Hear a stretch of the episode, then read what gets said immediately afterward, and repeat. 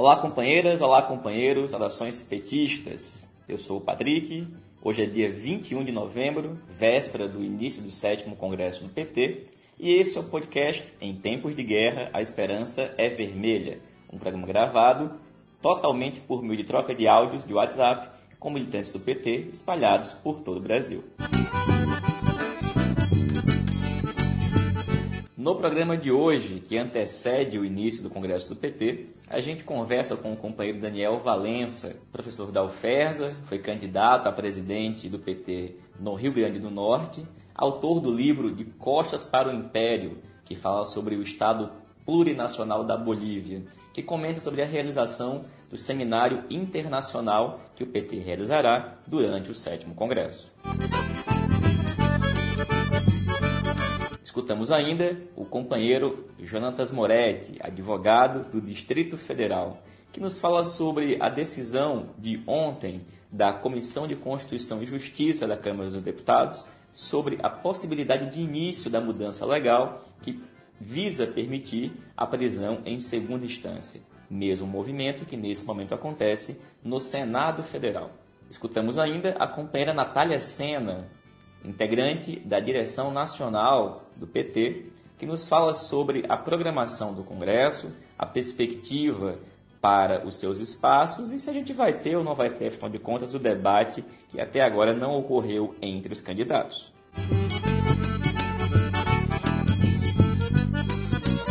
Por fim, escutamos o companheiro Walter Pomar, nosso candidato a presidente nacional do PT, pela chapa em tempos de Guerra Esperança Vermelha, que nos fala sobre algumas polêmicas que marcaram esse, essa última semana, em particular em torno da chamada autocrítica do PT. Está todo mundo escrevendo, o Estadão deu até um editorial para isso, o Lula tem falado o tempo inteiro e a gente também comenta esse tema. E além disso, evidentemente, a disputa pela presidência do Partido dos Trabalhadores e a disputa pelo Diretório Nacional. Moretti, começando por você, companheiro. Essa movimentação é, imediata, essa resposta que está sendo dada pelo Parlamento, pela Câmara dos Deputados e pelo Senado com relação à mudança na legislação para permitir a prisão em segunda instância, tem um único objetivo evidente de recolocar o Lula na prisão.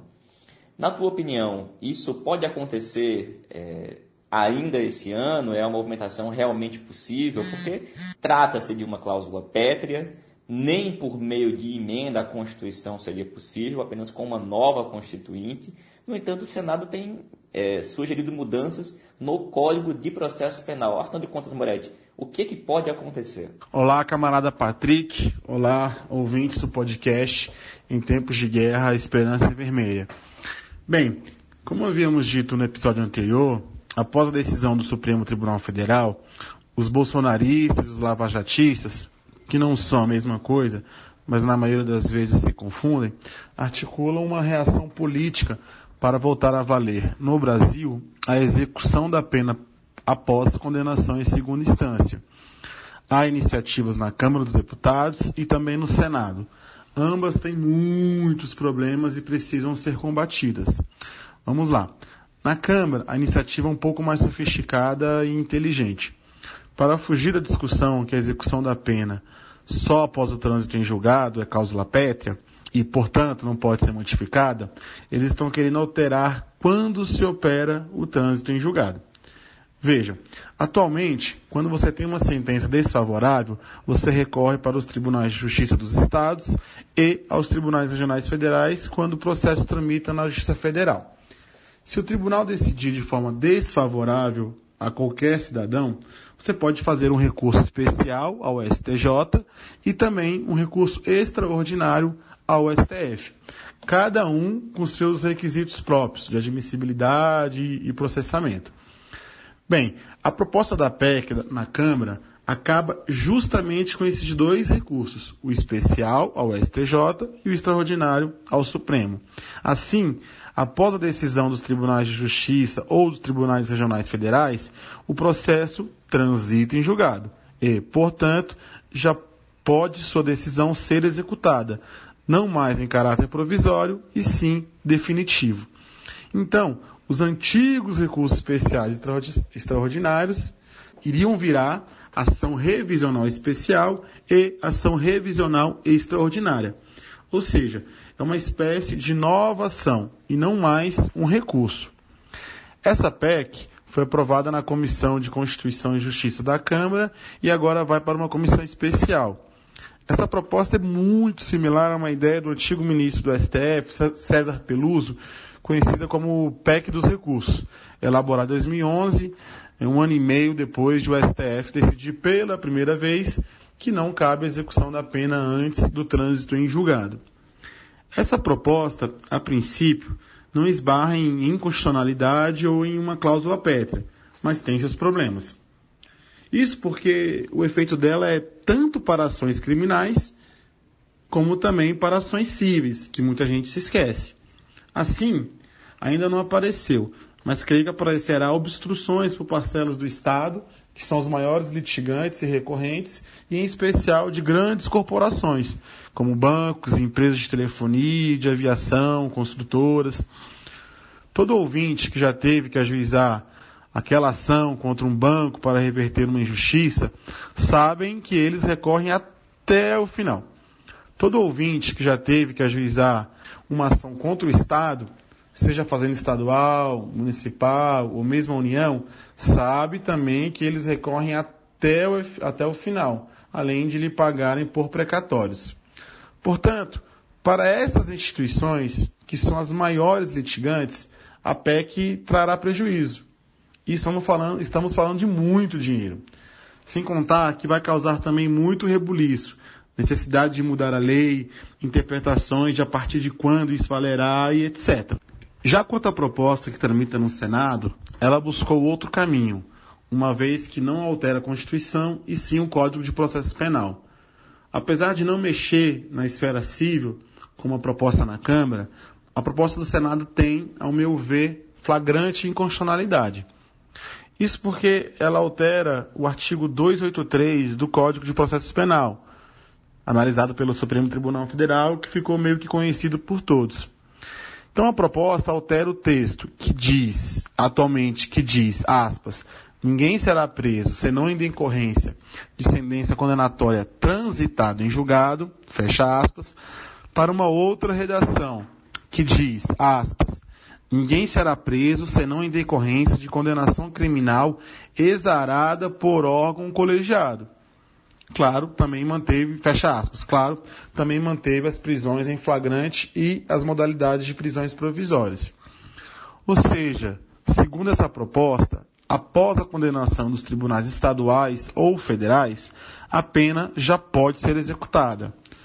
Mantém os recursos especiais e extraordinários, mas eles não terão efeito suspensivo e, sem o poder, e não terão também o poder de evitar a execução antecipada ou provisória da pena. É, a relatora uh, dessa proposta no Senado é a senadora juíza Selma, que no seu, no seu relatório colocou algo surreal. Para fugir da, da flagrante inconstitucionalidade, ela alega que as pessoas continuarão sendo reconhecidas juridicamente como inocentes até o trânsito em julgado, mas, porém, entretanto, todavia, poderão ter suas penas executadas. Ou seja, você é considerado inocente, pelo não mútil, já que sua pena já pode ser executada. Esse projeto, além de confuso, é, ao meu ver, inconstitucional, porque fere justamente a presunção de inocência. A consequência óbvia da presunção de inocência é cada cidadão ter a pena não ter a pena executada antes do trânsito julgado, ou seja, antes de você ser considerado juridicamente culpado. Então, camaradas, teremos muita luta e enfrentamento daqui para frente. A aprovação de qualquer uma dessas duas propostas terá efeito jurídico muito ruim. Enfraquece o STF, enfraquece a Constituição, causa insegurança jurídica e, na mesma tacada, aumenta o punitivismo penal já tão grande no Brasil. E como comprovado pela Defensoria Pública no julgamento do STF, os maiores prejudicados serão os réus pobres, em sua grande maioria negros.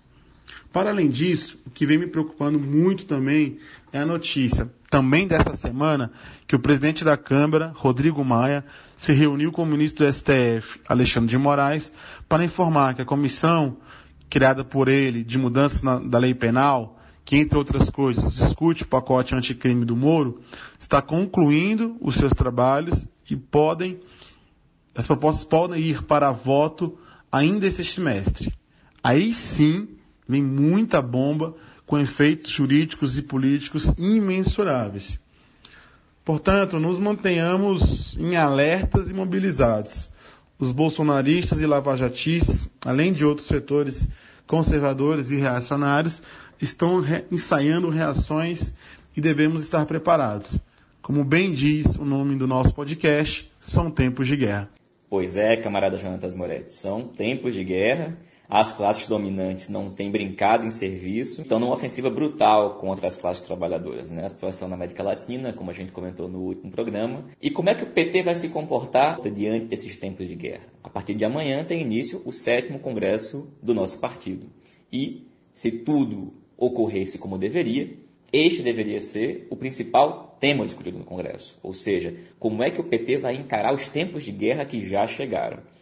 Natália Sena, companheira, como é que o Congresso vai estar organizado, qual que é a programação e o que, é que a gente pode esperar desse sétimo Congresso que começa a partir de amanhã, sexta-feira. Oi, Patrick, bom dia, boa tarde, boa noite para quem escuta a gente no podcast Em Tempos de Guerra, A Esperança Vermelha. Amanhã, dia 22 de novembro, como você disse, começa o sétimo Congresso Nacional do Partido dos Trabalhadores. Pela manhã, a gente já tem programação com o Seminário Nacional de Mulheres do PT, à tarde com a Conferência Internacional e às 19 horas o ato de abertura do 7 Congresso Nacional com a presença do presidente Lula e das delegações que já vão estar chegando de todos os estados do país. O congresso vai durar de sexta, dia 22, até domingo, dia 24. É, vão ter 800 delegados que vão se credenciar além de observadores, convidados, observadores internacionais e o conjunto da militância vai poder acompanhar pelas redes sociais do PT as transmissões que vão ser feitas ao vivo do Congresso, mas o acesso ao Congresso em si será apenas para delegados, convidados e observadores. No sábado de manhã, a gente começa com a aprovação do regimento e defesa de teses para votação de tese guia. É, como a gente sabe, infelizmente não teve nenhum debate entre os candidatos a presidente nacional que estão colocados, inscritos para disputar a presidência nacional do PT. Apesar do regulamento prever que cinco debates acontecessem, não foi feito nenhum. Então, Acredito que esperamos e acredito que vamos tomar alguma medida nesse sentido de garantir que durante os trabalhos do Congresso, pelo menos um debate entre os candidatos possa acontecer. Além disso, os delegados credenciados vão se dividir em grupos, cinco grupos, para debater os temas do Congresso: programa, estratégia, tática, organização e funcionamento partidário e o dia do sábado, principalmente à tarde e à noite, vai ser dedicado a esse debate em grupos. No domingo de manhã é a plenária final do Congresso, né? O momento que a Comissão de Sistematização vai apresentar o resultado do seu trabalho, da sistematização das emendas que chegaram do grupo, dos grupos, moções, resoluções, e o que tiver que ser votado vai ser votado pelo plenário do Congresso. Além disso, vamos ter defesa de candidaturas a presidente e logo em seguida a votação para presidente nacional do PT e para a direção nacional. Então, em resumo, essa é a programação oficial dos trabalhos do Congresso. A gente espera que o Congresso realize um bom debate e que não seja tão somente um ato político e festivo apesar de termos muito a comemorar com a libertação, a justa libertação do presidente Lula, também temos muito a debater e a organizar o partido, a definir uma linha política para enfrentar os desafios do próximo período, que serão muito duros. Nós não temos a ilusão de que o pior já tenha passado e Sabemos que para derrubar o governo Bolsonaro, para anular as injustas condenações que foram atribuídas ao presidente Lula, nós precisamos de um partido forte, militante, enraizado e com uma linha política é, que dê conta de fazer tudo que a gente precisa fazer. Então é isso que a gente espera que o Congresso consiga elaborar. Valeu, Natália. Obrigado, companheira. Agora, Daniel, como Natália informou, durante o sétimo Congresso vai acontecer um seminário internacional. Na tua opinião, nesse momento por que passa o Brasil e a América Latina, o que, que a gente pode esperar de um seminário internacional realizado dentro do Congresso do PT? Além disso, que encaminhamentos, na tua opinião, um seminário como esse deve tirar? E qual o papel das articulações internacionais nesse momento? Olá, Patrick. Olá, Natália. Olá, Walter. Olá, Moretti. Bom, antes do início oficial do Congresso do PT, acontecerá uma conferência internacional convocada pela Perseu Abramo e pelo PT, é, que terá como tema o Estado da Democracia hoje e a crise ambiental. Essa conferência terá duas mesas. Uma será um balanço do estado da democracia hoje, a crise do liberalismo e a ascensão da extrema-direita, qual é a perspectiva da esquerda, da qual participará a presidenta Dilma Rousseff e outras pessoas, e também outra denominada Crise Ambiental, Depredação da Amazônia, o Aquecimento Global e as Ações Internacionais. Bom, essas conferências, elas em regra acontecem antes do Congresso Nacional e têm o objetivo de, seja a militância petista, seja os convidados que são atores é, intelectuais, partidos, organizações próximas que têm relações com o partido, debater a conjuntura daquele momento específico, né?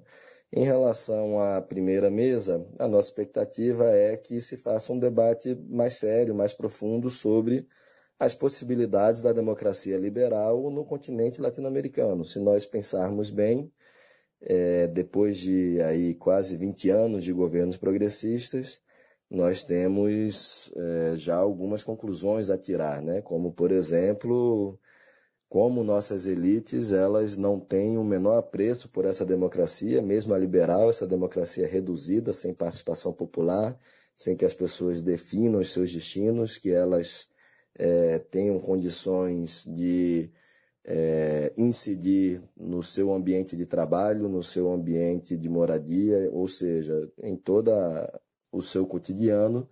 É, mas mesmo essa democracia mais reduzida de apenas eleger lideranças políticas a cada dois ou quatro anos, de acordo com regras prévias, como é a democracia liberal, mesmo esta, essas nossas elites, elas, uma vez mais, demonstram não ser afeitas a esses procedimentos.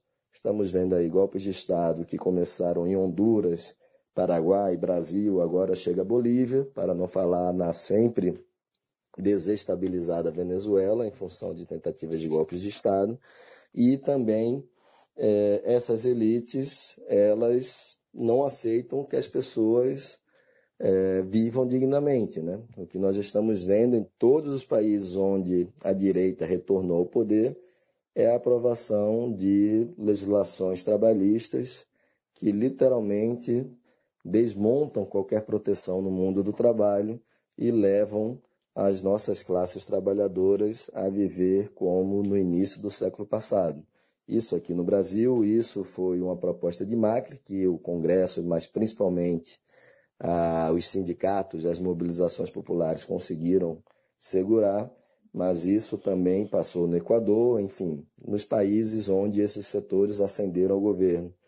É, e por fim, e aí isso daí dialoga também com a questão ambiental, é, como essas elites e as grandes corporações internacionais, o próprio imperialismo do governo americano, é, tem uma dificuldade tremenda de que esses países tenham um mínimo de soberania e de inserção independente no capitalismo internacional.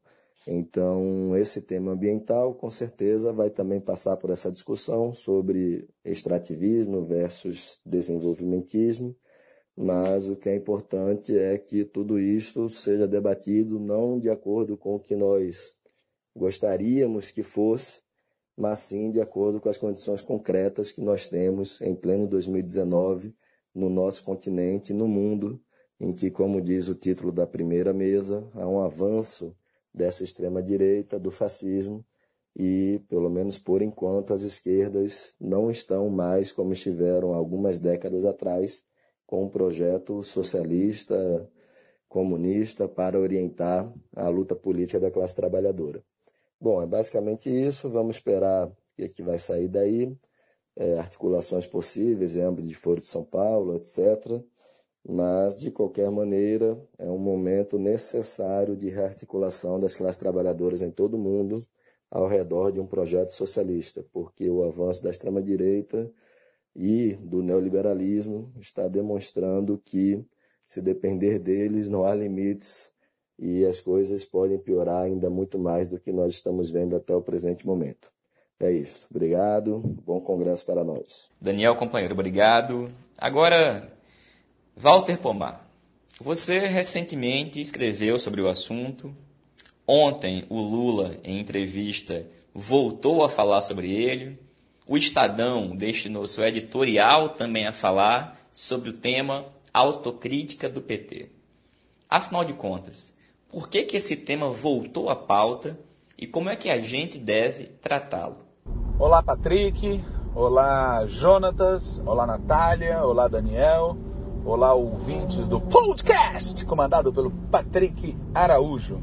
Olha, Patrick, para responder a tua pergunta, eu vou pegar carona no que falou o Daniel. Veja, nós tivemos vários anos de governos progressistas e de esquerda na América Latina. E de 2008 para cá, está em curso um contra-ataque. E esse contra-ataque é facilitado pelo fato de que muitos setores da esquerda acreditavam em Papai Noel, acreditavam que as elites tinham se convertido à democracia e estavam aceitando o bem-estar social, a soberania e a integração regional. É exatamente isso que deve ser objeto de crítica e de autocrítica da nossa parte. A ilusão de classe, a conciliação de classe, a ideia de que o lado de lá tinha se alterado, tinha mudado estruturalmente. Nós temos a obrigação de criticar a nós mesmos aos que acreditaram nesse tipo de ilusão. Por que, que essa autocrítica é necessária? Não para alterar o passado, o passado não muda.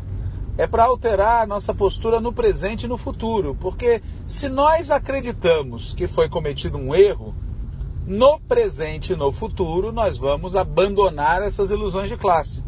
Mas se nós nos recusamos a fazer a crítica e a autocrítica sobre o que passou, o que depreende daí é de que nós vamos continuar cometendo os mesmos erros no presente e no futuro. Já está claro que isso não tem nada que ver com o pedido de autocrítica que a direita, o grande capital, seus meios de comunicação e os setores coxinhas da política nacional fazem em relação ao PT. O que a direita quer que nós façamos é abandonar os nossos compromissos. Eles querem que nós nos, entre aspas, autocritiquemos por defender a democracia, por defender os direitos sociais, por defender a soberania, por defender a integração, por defender o socialismo. Essa autocrítica nós não vamos fazer. Ao contrário, nós vamos reafirmar os nossos compromissos. A nossa autocrítica deve ser em relação à crença, à ilusão, às esperanças injustificadas de que o lado de lá, de que a classe dominante, de que a direita, de que o grande capital tivesse algum compromisso com a democracia, com o bem-estar, com a soberania e com a integração. Ainda sobre o tema da, da autocrítica do PT, tu acha que ele se confunde em alguma medida com a autocrítica necessária da maioria que dirige o PT? Claro que sim, Patrick. Veja, eu falei que nós temos que fazer a autocrítica dos nossos equívocos coletivos como partido. Mas dentro do PT, esses equívocos se distribuem irregularmente, digamos assim. o grupo que hoje controla o Diretório Nacional do PT, que controla o Diretório do PT desde 1995, este grupo tem responsabilidade maior nos equívocos, nos erros que foram cometidos.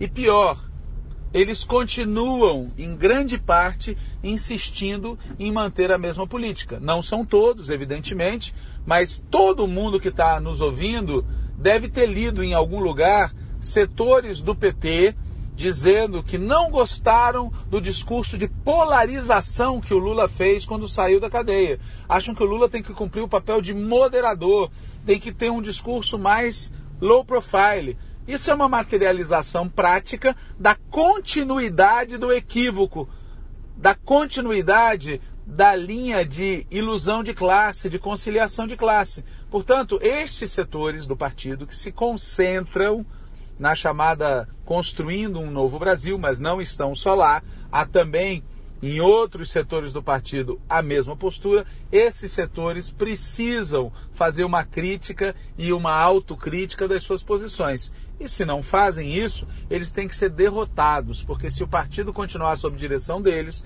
nós vamos continuar a enfrentar graves problemas, porque se o partido continuar a ser dirigido por gente que tem ilusão no lado de lá, o que nos espera são novas e mais profundas derrotas.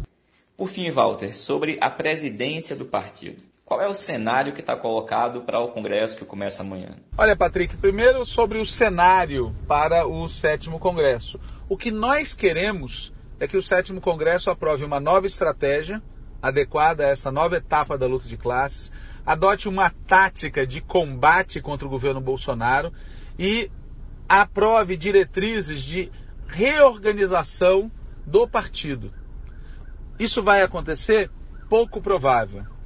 Já era pouco provável antes, e agora está se tornando ainda menos provável. Por quê? Porque amplos setores do partido estão interpretando a saída de Lula da cadeia como um sinal de que o pior já passou. Isto não é verdade.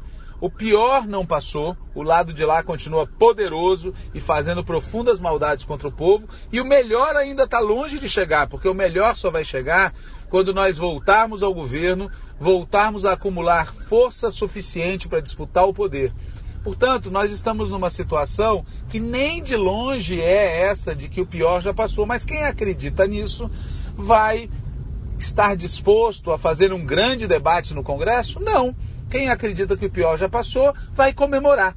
E, portanto, a gente corre o risco de ter um Congresso animado, festivo, porém absolutamente insuficiente para enfrentar é, as questões postas na luta política nacional e internacional. Tem alguma novidade na movimentação das chapas? Olha, Patrick, quando nós iniciamos o debate sobre a necessidade de convocar o sétimo congresso do PT, o partido se dividiu em dois campos: os que queriam o congresso e os que resistiam a fazer o congresso. Depois, quando o congresso foi convocado e chegou o momento de inscrição das chapas, apareceram nove chapas mas, evidentemente, não existem no PT nove estratégias, nove táticas e nove políticas de organização. A rigor, essas nove chapas se dividem por razões eleitorais, mas quando você as olha do ponto de vista estratégico, tático e organizativo, você percebe que há grandes blocos. Existe um bloco que orbita ao redor da posição hoje é, majoritária no Diretório Nacional a própria chapa da Construindo um Novo Brasil, duas chapas com forte base regional, uma no Rio de Janeiro e outra no Distrito Federal, que também foram lançadas por gente vinculada nacionalmente a Construindo um Novo Brasil, a chapa do Diálogo e Ação Petista barra O Trabalho, que é aliada do pessoal da CNB, e a chapa do Movimento PT, que embora tenha diferenças regionais, políticas, no âmbito da grande política se alinha também às concepções desse campo. De outro lado, existem posições como a nossa, da articulação de esquerda e de outros setores, que polarizam nos três terrenos, na estratégia, na tática e na política de organização partidária. E, no meio do caminho, existem posições intermediárias. Agora nós estamos afunilando Hoje, por exemplo, existem quatro candidaturas à presidência nacional do PT. Já é um reflexo dessa divisão real em torno das posições políticas. Todas aquelas chapas que têm afinidade com a política da CNB estão se unificando no apoio à candidatura da Glaze Hoffmann, candidata à reeleição à presidência nacional do PT. As demais chapas, no momento, ainda têm suas próprias candidaturas. A companheira Margarida Salomão, candidata da chapa integrada pela DS, pela Avante pela Militância Socialista, e a candidatura do companheiro deputado Paulo Teixeira, apoiado pela própria resistência socialista, que é a tendência da qual ele faz parte. E a nossa candidatura à presidência nacional do PT, apoiada pela articulação de esquerda. É possível que de hoje até o dia 24 haja um novo afunilamento. Nós vamos manter a nossa candidatura porque ela expressa uma posição programática de conjunto. Evidentemente, a candidatura da Glaze também será mantida, porque ela expressa uma posição programática de conjunto. E vamos aguardar para ver se a candidatura é, da companheira Margarida Salomão e se a candidatura do companheiro Paulo Teixeira também se mantém ou se vão se aproximar entre si ou das demais candidaturas. A presença do companheiro Lula no Congresso, na tua opinião, deve proporcionar alguma mudança? No que, que ele vai influenciar no desfecho do sétimo Congresso do partido? Olha, Patrick, a presença do Lula no sétimo Congresso Nacional do PT é motivo de felicidade para todos nós. É bom para o povo brasileiro, é bom para a classe trabalhadora brasileira, é bom para a esquerda brasileira e é bom para o PT que o Lula esteja livre fisicamente entre nós. A questão que a gente deve se perguntar é: a presença dele vai contribuir para que o Congresso faça um debate de fundo sobre as questões postas? Se depender dele, sim. Porque em vários discursos, em várias conversas privadas, ele tem chamado a atenção que o PT tem que debater em profundidade as questões. Que o pior não passou, que o governo Bolsonaro precisa ser enfrentado, que o partido precisa discutir em detalhe as questões. Então, se depender dele, sim, haverá debate, haverá debate em profundidade. Porém, como eu já comentei antes, existe um grande setor do partido, inclusive da chamada CNB, que acha que o pior já passou e que a presença do Lula é um sinal de que o pior já passou e por isso os desobriga de fazer um debate em profundidade. Por outro lado, a presença do Lula no Congresso do PT vai nos ajudar a eleger um diretório nacional melhor? Se depender do Lula, sim, ele tem feito conversas com vários setores do partido, convocando os grupos, as tendências, os setores a disponibilizarem seus melhores quadros e a indicarem para as secretarias pessoas capazes de pegar o touro à unha. Não pessoas que vão no Diretório Nacional para fazer discurso e depois voltam para casa e não assumem nenhuma tarefa. Não, pessoas que estejam afim no diretório e na executiva de fazer esse trabalho cotidiano de organização do PT, que é o que faz a diferença. Então, se depender do Lula, a presença dele ajudará na eleição de uma direção nacional melhor. Porém, porém, na prática, grande parte do partido vai entender que a presença do Lula vai tornar tudo muito mais fácil agora para o PT e, portanto, a gente não tem que enfrentar os imensos problemas organizativos que todo mundo no PT diz que existem, mas que na prática, no cotidiano, pouca gente se dedica a resolver. Ou seja, como na política, a vontade do Lula contribui no sentido de ajudar a resolver os problemas organizativos, mas paradoxalmente a presença dele é encarada por muitos setores do partido como um sinal de que os problemas organizativos agora serão todos superados, porque o Lula está aí. Essa é uma ideia equivocada. Mesmo que o Lula fosse um super-homem, ele não substituiria o necessário trabalho de organização das nossas instâncias, das nossas secretarias, das, dos núcleos partidários, dos setoriais. E isso eu posso lhe dizer, a minha impressão é que passa longe da preocupação de muita gente que está disputando a presidência nacional do PT, que não tem apetite e não tem paciência para cuidar da organização partidária, que é uma coisa trabalhosa, às vezes maçante, um trabalho cotidiano, um trabalho que exige empenho, um trabalho que não aparece, mas sem o qual o PT não vai sobreviver a essa situação que nós estamos enfrentando hoje. Oi, Patrick, antes de você concluir a edição do seu podcast, eu queria fazer um comentário final. Nós estamos quase no dia 24 de novembro, quando ocorre a eleição da presidência.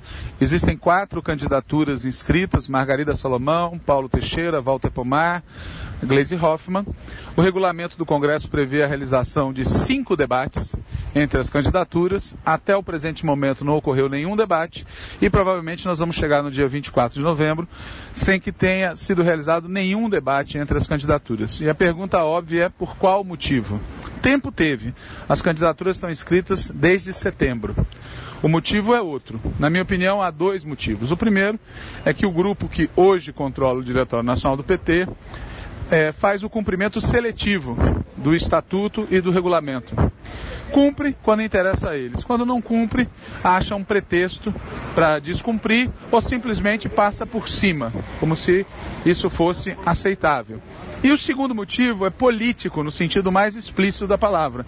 Realizar o debate demonstraria uma grave contradição que existe entre setores importantes da CNB e a candidatura da Gleisi Hoffmann. A contradição é tão profunda que dá razão àqueles que dizem que é melhor para o PT que o partido seja presidido por um companheiro ou por uma companheira que não seja vinculado à CNB. Porque dentro da CNB existe um setor com posições totalmente equivocadas em relação a como enfrentar o cenário político nacional e este setor funcionaria como um peso sobre a presidência nacional, caso a presidência nacional seja ocupada por alguém da CNB.